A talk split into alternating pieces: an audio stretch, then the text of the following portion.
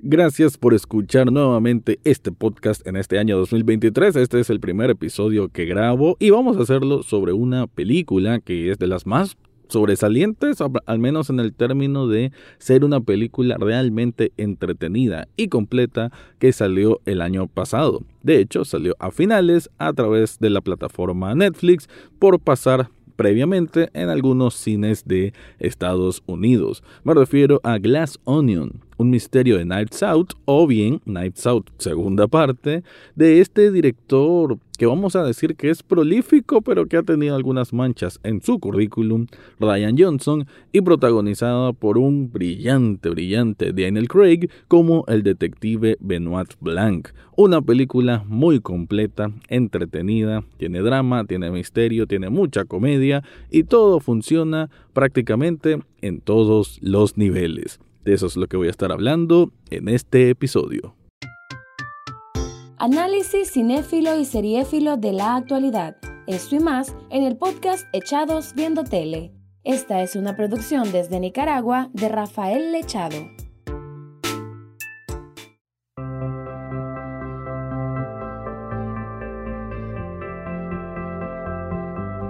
Bienvenido o bienvenida a un nuevo episodio de Echados Viendo Tele, el espacio para escuchar críticas, comentarios, opinión del mundo de las series y algunas veces de películas. En esta ocasión voy a hablarte de Glass Onion, un misterio de Nights Out, que se me hizo una película que la verdad me la pasé súper súper bien. De hecho se estrenó a través de Netflix el propio 24 de diciembre y yo la miré ese propio día, ¿no? Así que una película no precisamente navideña, pero que creo que me va a quedar siempre esa sensación de haberla visto un día de Navidad. Una película que eh, viene siendo este murder mystery, así en el término de como el género, o en este término que de hecho aprendí hace poco por otra película, que es una Who Done It, eh, así escrito todo juntos, son términos que es que hay un asesinato y que hay que adivinar quién lo cometió. En este caso, si ustedes vieron la primera parte o Knives Out, que fue un gran éxito en 2019 de este mismo director Ryan Johnson, ya sabrán más o menos la dinámica que va a llevar el filme, en el sentido que va a haber un grupo de personas, ningunas muy moralmente positivas, ¿no? Casi todas con algún aspecto detestable, podemos decir, o arrogante o, egoísta sobre todo. Y en esta película vamos a tener algo parecido, ¿no? Un conjunto de personajes con ese tipo de características, aunque bastante diferentes entre sí, y que cualquiera puede ser el sospechoso o el autor del crimen. En la primera, digamos que había un juego también meticuloso como vemos en la segunda, pero creo que la primera tenía una connotación un tantito más dramática, pero no, no con dramática no me quiero decir que más de llorar y eso, no, un poquito más seria me refiero. Esta película sí apuesta por darle un 10 o un 20% más de comedia, más de humor negro, más de sátira también, ¿no? Más de parodia. Creo que el elemento parodia está bastante presente, sobre todo en algunas caracterizaciones de los personajes. Y todo esto, como lo decía en el intro, funciona bien. Que eso es importante, ¿no? Si vas a colocar tantos elementos en una película, que lo sepas mezclar y que en, cada ejecución de, de, ciertas secuencias, pues que funcione, ¿no? Que todo se sienta como un conjunto en que sus partes están colocadas donde realmente tienen que estar. Así se me hace esta película Glass Onion, A Knives Out Mystery, en que, como lo decía Ryan Johnson, creo que está recuperando su currículum. Por decir algo, y no recordaba este detalle, sabía que lo había leído hace bastante, pero no lo recordaba, que Ryan Johnson es escritor de los principales, eh, bueno, escritor y, si no me equivoco, dirigió algunos de los principales episodios de Breaking Bad incluyendo Ozymandias. Él está parte del equipo creativo del guion de ese episodio que, si lo buscan en IMDB, creo que es de los pocos episodios que tiene una calificación casi perfecta en la historia de la televisión. Claro, Ryan Johnson quedó muy mal manchado por una de estas películas de Star Wars del episodio no recuerdo cuál es, pero el que, creo que es el que está peor clasificado de los tres de estas últimas películas, ¿no? Del, del siguiente legado de Star Wars, podemos decirle, y digamos que eso le había restado crédito, ¿no? Pero con Knives Out, que de hecho esta es la segunda parte, pero creo que con Netflix hay un acuerdo para hacer más, bueno, todavía más secuelas, lo cual está perfecto porque creo que aplica bastante bien para hacerse varias películas con simplemente cambiando los personajes y va a funcionar de igual forma. Además que y creo que Ryan Johnson va a tener la suficiente habilidad para cambiar aunque sea un poco la fórmula y que sea efectiva. Eso es lo que vemos de hecho con Glass Onion, que el nombre de la película es un gran concepto que va a tomar muchísimo más interés, relevancia y puntualidad una vez que termina. ¿Qué es un glass onion? Una cebolla de cristal, una cebolla de vidrio. ¿Qué significa esto a nivel simbólico? Que una cebolla, bueno, y esto lo dice la propia película en varias ocasiones. Una cebolla es una bueno, este elemento que está lleno de capas, pero como es de cristal o es de vidrio, es transparente, significa que en todo momento está el núcleo expuesto ahí por más que tenga muchas capas, como que la respuesta al misterio siempre la vamos a tener ahí bastante eh, evidente, ¿no? Entonces, esa, ese simbolismo, ¿no? Esa conceptualización se me hizo muy interesante y que va, como le dije, va a cobrar sentido una vez que se van eh, revelando, perdón, todos los misterios, todos los twists, ya superando todos los los flashbacks, qué pasó antes, qué pasó después, para una solución satisfactoria, divertida y hasta explosiva, ¿no? Hablando un poco de lo que trata, pues nos va a situar en una isla privada de un multimillonario interpretado por un fabuloso siempre Edward Norton que invita a un grupo, a su grupo de amigos, amigos muy muy excéntricos todos, pero que son ellos se hacen llamar los disruptores, ¿no? Que son como bueno, una gobernadora, una mujer que triunfó en la moda, uno que triunfa en Twitch, un hombre que triunfa en elementos de, ciencia y tecnología. Eh, digamos que todo le ha ido bien en la vida por proponer cosas algo distintas, ¿no? O por lo menos así se autoadjudican.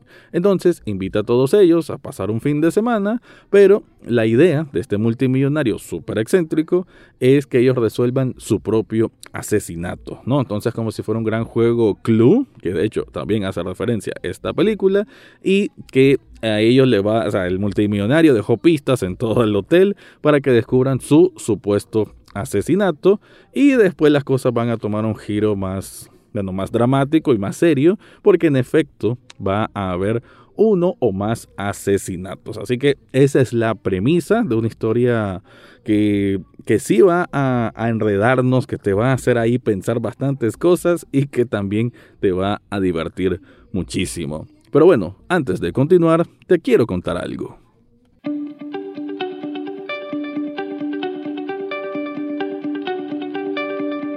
Estamos comenzando año y si querés un regalo para vos mismo, para alguien especial o, por qué no, para un niño en esta época de clases que se avecinan, yo te recomiendo Sublishop Nicaragua.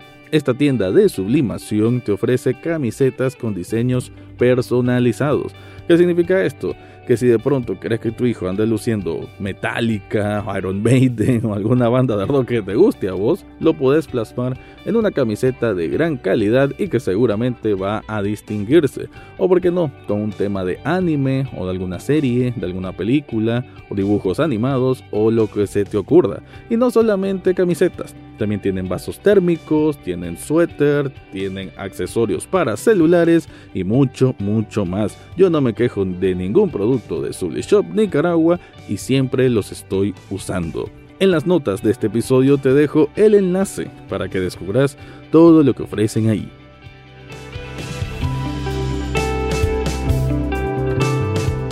Si hay una palabra que puede distinguir a Glass Onion es que es muy ingeniosa, ¿no? Y creo que eh, el mecanismo de hacer una película sobre misterio de un asesinato y que vayan a ir soltando poco a poco las pistas es tener esa, esa habilidad de ir juntando esas piezas tal cual un reloj suizo, ¿no? Una precisión muy, muy interesante y, muy dedicada, ¿no? Sobre todo. Entonces, me parece que Glass Onion en ese sentido lo hace bien sin caer en aquello de la de que todo tiene que ser hiper, ¿cómo decirlo? A ver, sí todo tiene su lógica, pero uno tiene que entender que estamos jugando en un terreno poquito de comedia, ¿no? Entonces hay algunas salvedades que, que la tenemos que aceptar sobre todo en el término de lo excéntrico, ¿no? De que son multimillonarios, que son egoístas, que son pedantes y que estamos hablando de este mundo también de, de las múltiples corporaciones y, y, ese juego de poder, podemos decir,